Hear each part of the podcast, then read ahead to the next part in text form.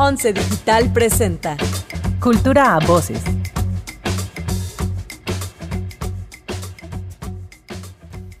Bienvenidos, esto es Cultura a Voces. Tenemos ya un rato esperando que llegaran las cámaras a nosotros y tenemos pues la fortuna de iniciar con una gran, gran persona que de verdad no lo soborné, no le prometí nada. Simplemente el gusto, el honor de que esté con nosotros el doctor Ricardo Miranda. Sí, estamos de manteles largos, larguísimos hasta el piso y más abajo, porque es un honor. No saben cuando le comenté a algunas personas de el conservatorio, el profesor David Arontes me dijo, no, va a estar Ricardo Miranda, ¿cuándo? ¿A qué hora? No, esto es una cápsula, es una grabación, no es totalmente en vivo, pero va a estar para la posteridad en YouTube, en las redes sociales, en Spotify, en donde nos puedan ver y pues a leer el currículum del doctor Ricardo Miranda. Bueno, nos fuimos para atrás de bruces aquí con el productor Moy y Daniela Cuapio. Dicen, oye, este, ese es un programa especial para el doctor. si nos puede resumir en pocas palabras cómo fue su trayectoria, en, estudió en Inglaterra, bueno, empezó con el piano. Y para mí es una maravilla, después de esto, ¿por qué se inclinó por la música mexicana? Sí, fíjate, eso es tal vez la clave eh, de lo que estás comentando, ¿no? Yo me di cuenta relativamente pronto que, yo quería estudiar la música de manera más amplia, no solamente tocar, sino mm, aprender de, de, todas las músicas, porque cuando estudias música, eh, por, por, cuestiones de técnica, de educación, de, te, te, concentras en lo tuyo, ¿no? Pues tú lo sabes muy bien. Eh, los cantantes estudian canto, los pianistas piano, los guitarristas guitarra, y ahí se encierran en ese mundo y luego a veces ya no salen. este, entonces, no, yo siempre, es decir, a mí el piano me encanta y me parece maravilloso, pero siempre, siempre me gustó la música de una manera más amplia. Eh, vengo de una familia que, le gustaba mucho la ópera. Ah. Entonces yo oía cantantes desde, desde chico y si uno de mis tíos llegaba con un disco nuevo de una cantante que yo no había ido, bueno, eso para mí era una tortura china, ¿no? Porque yo quería tener ese disco y ah. oírlo. Y este, entonces, eh, pues sí, eh, eso me hizo entonces, ¿no? buscar un poco más. Y luego ya finalmente entendí que, que lo que quería hacer era estudiar musicología, que la musicología es lo que me iba a permitir em, pues tener esta visión más amplia y, poderme meter más a fondo en cuestiones que tienen que ver con la música.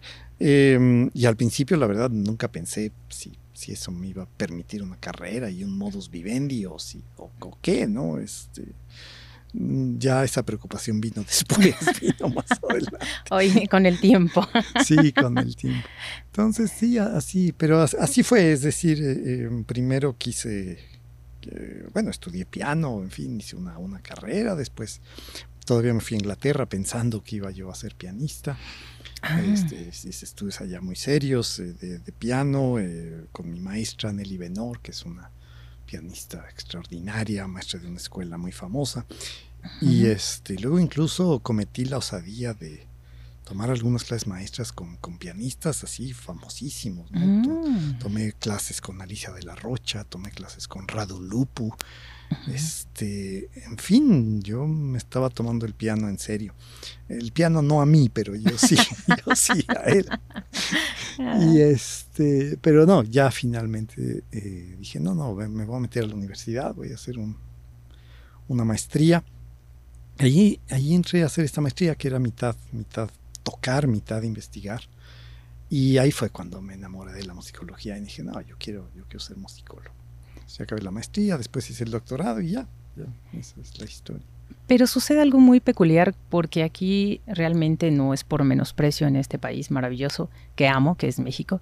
Sin embargo, cuando vas al extranjero, creo que es muy, muy, un detalle muy importante que llegas y te preguntan, ¿qué quieres estudiar? ¿Hacia dónde quieres ir? O sea, son muy específicos cuando alguna vez tuve la oportunidad de estar por allá, me decían, sí quieres cantar, pero ¿qué quieres cantar? Está la ópera, está la música del Renacimiento, está el coro, está la carrera de pedagogía, está lead.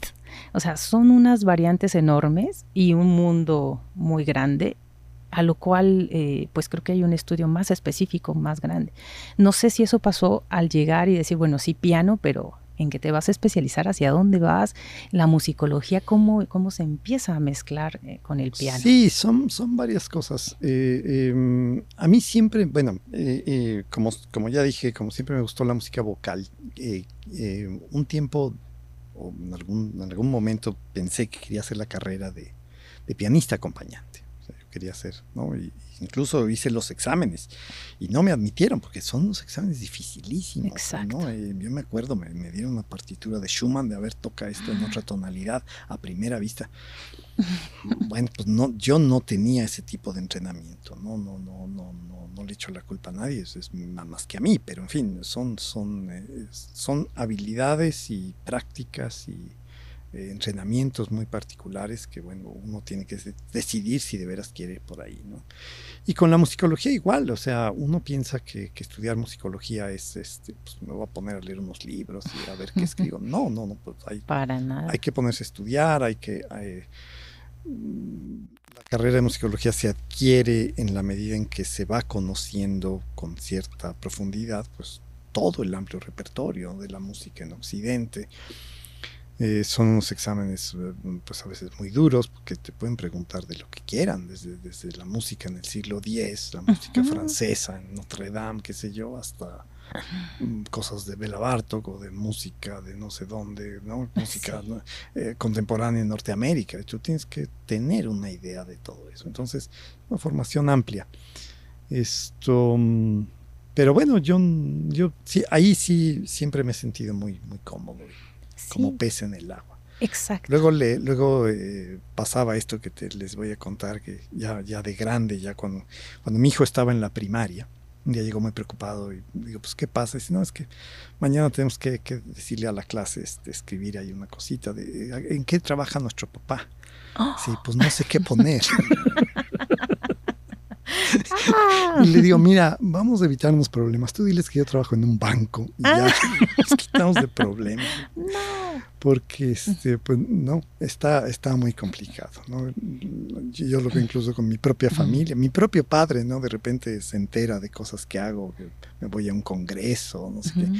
Y luego se me queda viendo y me dice, pero, me dice, pero y te pagan por ir, ¿verdad? ¿Y, por ¿y a qué vas? Me dice. Realmente esto como, que, como que sí, es, es eh, ha sido para mí ha sido muy interesante, muy revelado. Es, es eh, estudiar una carrera que no, que no se enseñaba en México, ahora, ahora ya se enseña, ahora ya se puede estudiar, pero hace 30 años que yo volví a México, pues no, no, no, no, no estaba, no había la posibilidad de estudiarlo. Em, entonces, de un lado, parece difícil em, eh, iniciar una carrera así, y del otro lado, pues lo que pasa es que hay un enorme campo. Hay un enorme campo precisamente porque somos muy pocos. Exacto. Y entonces, pues paradójicamente eso se puede convertir, se convirtió en mi caso definitivamente en una ventaja. En una ventaja y he acabado haciendo pues las cosas más inverosímiles, desde cosas tradicionales, dar clase, escribir, enseñar, investigar, hasta eh, pues ya proyectos, por ejemplo, hice la curaduría de la sala de música del Museo del Barroco en Puebla, que fue un trabajo increíble. Eh, mm, otro trabajo que me gustó muchísimo hacer, el, Instituto Nacional de Antropología e Historia me pidió organizar los conciertos para conmemorar los, los 50 años pues, de sus dos museos más importantes, ¿no? o dos de sus más importantes, que son el Museo Nacional de Antropología y el Museo Nacional de, de virreinato. Entonces, eh, organizar esos conciertos y, encabezar esas celebraciones fue una, bueno, es, el tipo de trabajo que yo no me hubiera esperado que me iba a tocar hacer y, una vez que lo hice y que estuve ahí, pues fue una experiencia increíble, la verdad. Maravilloso que nos comparta, perdón, doctor, porque esto lo van a ver niños de secundaria, adolescentes, y espero que lo vea mucha gente que, que, de la maestría, porque obviamente lo vamos a compartir a los compañeros conservatorianos y a la UNAM donde daba posgrados. Pero, ¿de qué queremos vivir cuando nosotros somos músicos y a qué nos queremos abocar? Les quiero compartir que tuvimos la suerte de estar un lunes que no se abre el museo de, de antropología e historia y nos abrieron la puerta a 11 muchachos, creo, bueno, de estudiantes de la maestría y toda la sala era nuestra, todas las salas con un cuidado especial y a quien agradecemos al doctor Ricardo Miranda. Y ese día nos hizo vibrar porque él siempre se documenta, tiene sus diapositivas, tiene ejemplos de música. Y ese día fuimos a la Cuatlicue y nos dijo, a ver, ¿es arte o no es arte? y de ahí surgió la palabra mágica del discurso. Entonces, ahí empezamos todos a, tambalear, a debatir, sí, no es. Entonces nos hace, el, profesor nos hace sacar lo mejor de nosotros. ¿Cómo hace usted que esas clases, eh, pues con anécdotas bien documentadas, hace que los muchachos empiecen a, decir, no solo quiero ser intérprete, también quiero ir más allá? Bueno, fíjate, te voy a dar una respuesta que es, la verdad. Eh, a lo mejor a primera, no a primera vista, sino a primer oído, suena un poco dura o incluso grosera de mi parte. Pero yo creo que es importante decirlo tal cual es. Lo que pasa es que cuando uno da clase, eh, el principal beneficiario es uno mismo. Si yo preparo bien una clase, el que más aprende soy yo. Y yo creo que los jóvenes se dan cuenta de eso, luego, luego. Entonces reconocen que la persona que está dando la clase, que está impartiendo clase, está hablando de algo que está estudiando o que acaba de estudiar, que está hablando de algo que le apasiona, que está hablando de algo que esa misma persona, el maestro, está, está reconociendo sino conociendo, reconociendo. Y em, bueno, con música, la, música a veces es tan compleja. Eh, piensen ustedes ¿no? en, una, en, una sinfonía de Beethoven, en la quinta sinfonía de Beethoven. Eh, bueno, no sé cuántas veces a mí me habrá tocado ya no este, dar mis alguna clase sobre esa sinfonía, pero pues yo cada vez que la doy aprendo algo nuevo y oigo algo que no había escuchado antes, o, me doy cuenta de, una cosa que no había yo advertido, o, a lo mejor la había advertido y se me había olvidado, entonces la recupero. Es decir, el contacto con el arte es permanente, el contacto con la música es permanente, y eso es lo que hace que sea fascinante. Si uno tiene esa pasión, yo creo que es quienes te escuchan en el salón de clases o en una conferencia se, se, quedan con eso. no creo que sea ninguna ciencia. Pero si hay un egoísmo, pues es que el principal beneficiario es uno. Bueno. Yo pensé que pensaba en nosotros. Me desengaño. pues volcando esto a lo que nosotros pretendemos en Cultura a Voces, que deseamos que no solo sea hoy la invitación del doctor Ricardo Miranda y que debemos de exprimirlo, no saben por qué conoce de todo. Él dice que música mexicana, pero no, nos llevaba al renacimiento, regresábamos, nos regañaba de que algunos queremos hacer música ni con el instrumento que es el original y, no tenemos ni las raíces. Es como cuando vamos al extranjero y vemos a los chiquitos que ya tocan las piezas que nosotros durante años y, y ya hasta la juventud las aprendemos a tocar. Pero hoy, hoy nos vamos a ir un poco más adentrados a un compositor ustedes quizá ya conocen a Silvestre Revueltas, a Moncayo por su guapango, a Carlos Chávez, a muchísimos, a Manuel M. Ponce. Pero hoy hacemos eh, la invitación del más allá que llegara a nosotros a José Rolón, en donde un día al maestro le dije, maestro, por favor, una obra que, nos pueda compartir para investigar. Estaba yo proponiéndole a Roberto Bañuelos o otros y él me dijo, no, no, no, Miroslava, este, dibujos de un puerto. Usted hizo todo un libro, maestro, y ensayos sobre José Rolón. Sí, eh, ya, ya tengo una larga historia con, José Rolón. José Rolón fue el, fue fue el tema de, mi tesis doctoral. Em, y entonces ya son, ya son muchos años ¿no? de, investigar la música de Rolón.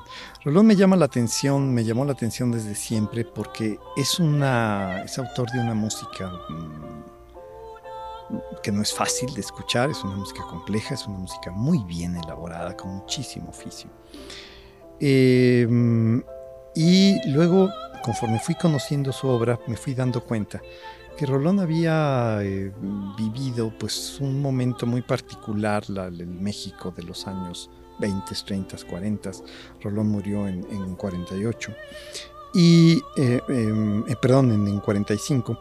Y, em, por ejemplo, eh, como él era de Guadalajara, se había hecho primero amigo de José Gorostiza, mm.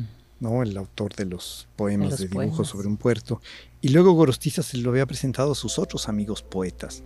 Pero pues esos amigos poetas no eran Juanito y Pedrito.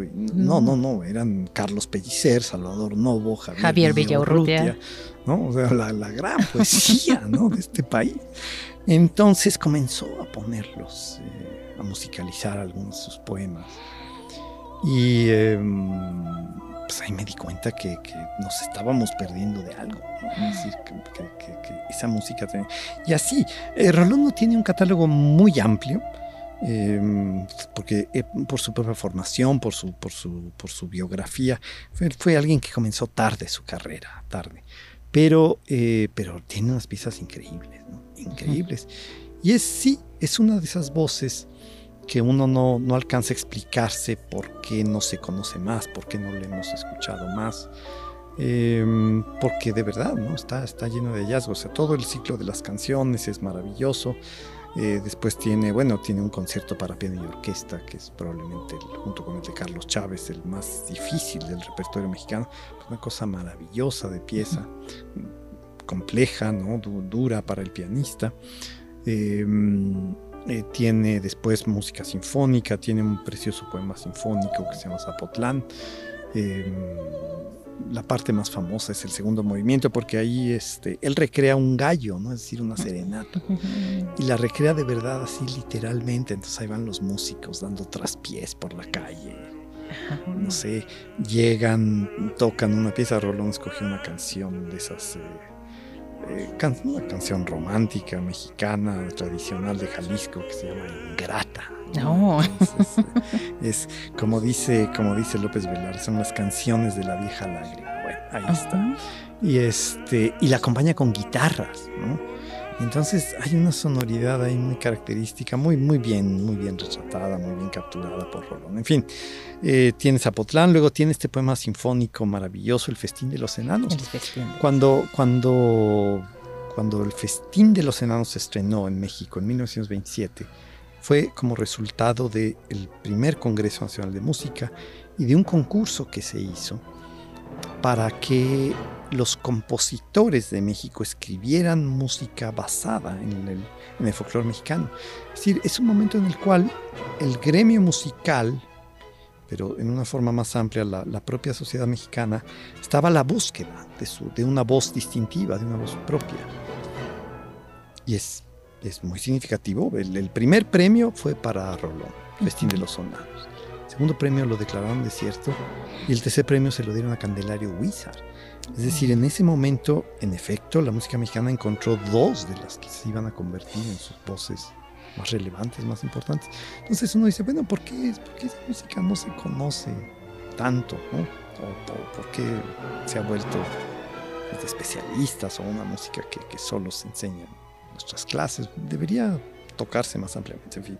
Bueno, eh, em, luego tiene, tiene José Rolón música, música de cámara, tiene un, cuarteto de cuerdas con piano bellísimo, una obra temprana de 1918, si, la memoria no me falla.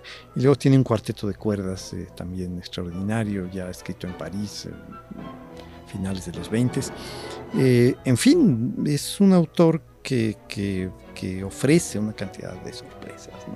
Hay, que, hay que oírlo. Siendo pianista también, y después se va al extranjero y, y, también hace las canciones francesas. Sí, Sí, sí, sí, sí, eh, eh, lo dices bien. Eh, Rolón había estudiado piano, yo creo que tocaba muy bien. hay la anécdota esta de que un día, un día anunciaron que Arthur Rubinstein iba a ir a Guadalajara. Y entonces Rolón quiso que, pues, quiso que, Rubinstein fuera a su casa una, alguna noche. y sí, este, las nietas de Rolón contaban que hasta muebles nuevos compraron, ¿no? Rubinstein a la casa, tiraron la sala y pusieron una nueva. Bueno, pues sí, me parece bien. Y eh, en ese momento, para esa ocasión, Rolón compuso una pieza extraordinaria, que es una versión de concierto de Sobre las olas de Juventud de Em, y pues según cuentan la historia, la partitura está dedicada a Rubinstein y era un regalo, era el regalo de Rolón para Rubinstein. Y Rubinstein vio la partitura siendo Rubinstein y no la, no la tocó. Dijo, ah, me la voy a llevar, la voy a estudiar. bueno, no, y es, que eso es, ya uno ve la partitura, no, pues eso es intocable. Sí, claro. O sea, se necesita no un pianista, sino un pianista y medio para poder tocar eso, ¿no? Sí. Eh, eso nos da una idea de la, del pianista que era Rolón, de la capacidad pianística que tenía Rolón. Y Rolón había sido maestro de piano y había, había formado, pues, eh, por ejemplo, formó a, Ramón Serratos, que fue uno de sus alumnos más notables. Ramón Serratos después, eh, eh, él a su vez, ¿no? Este, pues generó toda una escuela de pianistas, la, propia maestra Aurora Serratos, su hija, pues, fue una de las legendarias maestras de piano del conservatorio, directora del conservatorio, en fin, dejó toda una estela en ese sentido. Pero además, este, sí, bueno, ¿no? se, va, se va a Francia, eh, escribe unas canciones francesas muy bonitas, con, textos en francés, y eh, Gautier, y eh, bueno, algunos otros poetas. Em, pero volvemos a lo mismo, todos esos son son como, son como sorpresas, ¿no? Que están ahí por descubrir. ¿Que estudió con el mismo Ravel? Eh, ¿O estuvo en contacto? Porque ahí... Eh, Rolón estudió con, con Paul Dukas, con Paul Dukas, igual que Ponce. Em, hay que recordar que em, los músicos de, esa generación, la generación de Ponce y de, y de Rolón, eh, eh, hubieran querido estudiar con Debussy, pues Debussy era el máximo genio. Bueno, no lo, no lo pudieron hacer, Debussy muere en 18. Y entonces cuando finalmente llegan a París en, el periodo de la entreguerra, em, ¿con quién van a estudiar? Pues con Paul Dukas, que era, el, que era el, gran genio de la música francesa y que en ese entonces había abierto una clase de composición en la, en la escuela normal, la famosa École Normale, que era una escuela que no estaba sujeta a los lineamientos eh, administrativos que sí está sujeto el conservatorio. Entonces, por ejemplo, no había límite de edad eh, y la gente podía estudiar en esa escuela por cursos libres o llevar el currículum completo, podía especializarse en algo, en fin, era, era una escuela muy flexible en ese sentido, pero con famosísimos maestros. Como Eric Satie, ¿no? Sí, como con famosísimos maestros. Alfred Cortó, que era el que era el director. Luego, este, bueno, la anécdota increíble es que están un día ahí en clase de, de composición con Paul Ducas. Y Paul Ducas mismo les dice a sus alumnos, pero una clase donde estaba sentado Ponce y Rolón y Joaquín Rodrigo y no sé quién más, este, y les dice, miren, yo estarle dando clase a alumnos que no saben armonía, la verdad no lo voy. Entonces pónganse a estudiar armonía. y los manda, los manda con Nadia Boulanger, con Nadia Boulanger. Un año antes de que Ponce y Rolón lleguen a estudiar, eso está muy, muy bien documentado. Un año antes de que Ponce y Rolón lleguen a estudiar armonía con Nadia Boulanger, enviados por Duca, otro compositor famosísimo se da cuenta que, que quiere que su hijo estudie armonía. Y entonces dice, no, pues yo no le voy a enseñar armonía a mi hijo, eso no funciona, este, lo voy a llevar con la mejor maestra del mundo. Y lo lleva con Nadia Boulanger. Y dice, mira, Nadia, dale por favor clase de armonía aquí al, a la criatura, porque este, pues, tú eres aquí la efectiva. ¿De quién estoy hablando? De Igor Stravinsky. ¡Wow! Es decir, eso es lo que nos da una idea de dónde estaban metidos estos compositores nuestros y a qué nivel estaban estudiando. Oh, pues. Hay una anécdota que cuentan ahí que estaban en departamento de Nadia Boulanger, llegó Schoenberg. Uno dice, bueno, pero pues, espérate tantito, como que llegó Schoenberg? ¿Qué me estás hablando? Eh, sí, sí, sí. Eh, historias, reuniones en el departamento de Villalobos, en París, en fin, qué sé yo. Un mundo increíble. Em, y todo lo que lograron estos, estos compositores en ese, en ese momento, pues forma parte de un universo musical que, ahí está, que está a nuestra mano, pero que no siempre, que no siempre conocemos. Así es, doctor. Y es por eso que nosotros con el tiempo tan limitado queríamos escucharlo más y sabiendo que que también ustedes que están del otro lado, eh, este gran compositor José Rolón también tuvo cosas que vivir. Al año se murió su esposa, la primera esposa, se murió su hijo. O sea, hay cosas cruentas y tristes que también están del otro lado que no puede decir uno, ay, por eso, a él le fue muy bien, lo apoyaron, ¿no? Hay cosas muy marcadas que el maestro bien nos puede contar y esas maravillas de estar con personajes muy importantes. Doctor, en este caso, para irnos acercando a nuestra finalización de este programa, ¿cómo invitaría ahorita a la juventud o a todo aquel, no, no creo que haya una edad para esta música, que nos vayamos acercando a conocer, que no tengamos ese miedo, no tenemos que tener un smoking para ir a Bellas Artes. Bueno, ahorita ni siquiera, creo que ya empiezan los conciertos, pero ¿cómo podemos invitar a hacer que esos chicos eh, tengan esa sed, esa hambre de querer adquirir conocimientos? Bueno, yo no sé si tengo, yo no sé si tengo una respuesta para eso, pero sí, sí sé que la música es muy seductora la música atrapa en la gran mayoría de los casos. Leía el, eh, rápidamente una noticia el otro día en algún periódico que hablaba de, los libros, ¿no? ¿Qué, mm. qué, pasa cuando un libro no nos gusta? Cuando lo empezamos a leer y no nos gusta. Y la recomendación que hacían ahí era eh, eh, que leas las primeras 40 páginas. Si pasada la página 40 ya el libro no, no bueno, ya lo dejas y te vas al que sigue. ¿no? Yo diría, este, pues, pues, hagan lo mismo. Denle 40 minutos a cada compositor mexicano. Denle 40 minutos a Rolón. Óiganse los poemas de, de, Gorostiza, eh, Dibujo sobre un puerto. Escúchense el poema este precioso de Salvador Novo que se llama Naufragio. Eh, si por ahí no los pesca, pues entonces váyanse a oír, oíganse 20 minutos del concierto para piano. es una maravilla, ¿no? En fin, es nada más dedicar un esfuerzo inicial. Y yo creo que una vez hecho eso, ya las cosas fluyen, ¿no? Lo que pasa es que ahora con este, en, esta, en esta era digital, queremos todo rápido, queremos toda la primera, queremos hacerle así a nuestro teléfono, picarle y que ya aparezca y todo. Y, así queremos que sea nuestra, nuestra relación con el arte. No, no, es, no es posible. Un cuadro, un libro, una pieza de música mm, no van a llegar a nosotros instantáneamente y no van a no vamos a tener una relación rápida con ellas. Requiere tiempo, requiere reiteradas visitas. ¿no? Es como los cuadros, uno a veces ve un cuadro y pues, lo ve, pero sabe que es de un autor importante, de un pincel famoso. Y de repente un día uno está parado frente al y dice, ¡Ah! pero ¿qué es esto? ¿no? Te, cae el 20, como decimos, te das cuenta. Pues con la música pasa igual, con la literatura.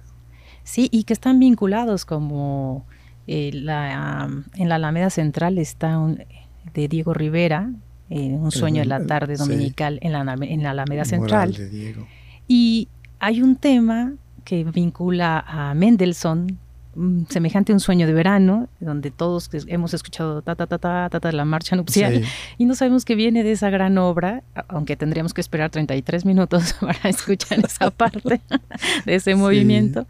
Entonces es como dice, poco a poco probaditas, como el día de hoy. Sí, sí, sí. No, y, y también este hacer un esfuerzo. Todas las cosas buenas requieren un esfuerzo.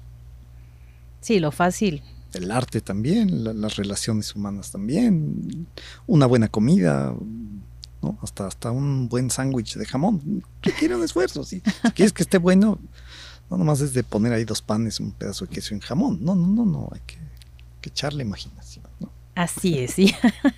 y pues hoy tuvimos mucha imaginación, abusamos de nuestro arte subjetivo y abstracto para que ustedes lleguen a estas obras que de verdad que ustedes busquen. Ahora hay más eh, acercamiento, y facilidad de poder dar un clic. Antes, recordando brevemente algo, para cerrar con dibujos de un puerto, solo había encontrado al doctor Ricardo Miranda y a la soprano Lourdes Ambris en estos días he estado buscando y ¡pum! Sí, claro. hay, muchas grabaciones, claro.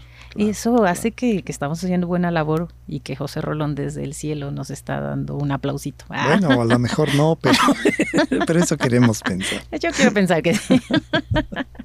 gracias, doctor Ricardo. No, gracias a ti, Miroslava, y gracias a quienes nos, nos ven, nos escuchan. Muchas gracias. A todos ustedes, a Cultura Voces y por supuesto a Canal 11 por esta invitación. Deseamos que se sigan haciendo este tipo de cápsulas, no solo con este gran compositor. Gracias a ustedes y por favor den like y compartan y síganos en Cultura Voces. Gracias. 11 Digital presentó Cultura a Voces. Narración y guion. Miroslava Rodríguez Martínez. Coordinación de producción, Daniela Cuapio y Moisés Romero. Diseño sonoro y postproducción de Franco González. Con una investigación de Viridiana Hernández.